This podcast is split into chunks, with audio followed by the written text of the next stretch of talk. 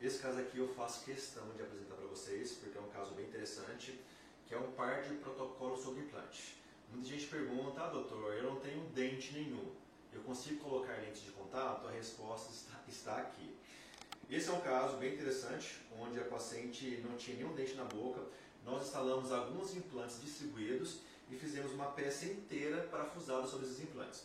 Nesse caso aqui, até mostrar para vocês aqui um pouco mais próximo. É uma peça inteira, tanto superior quanto inferior, é, e uma peça totalmente premium.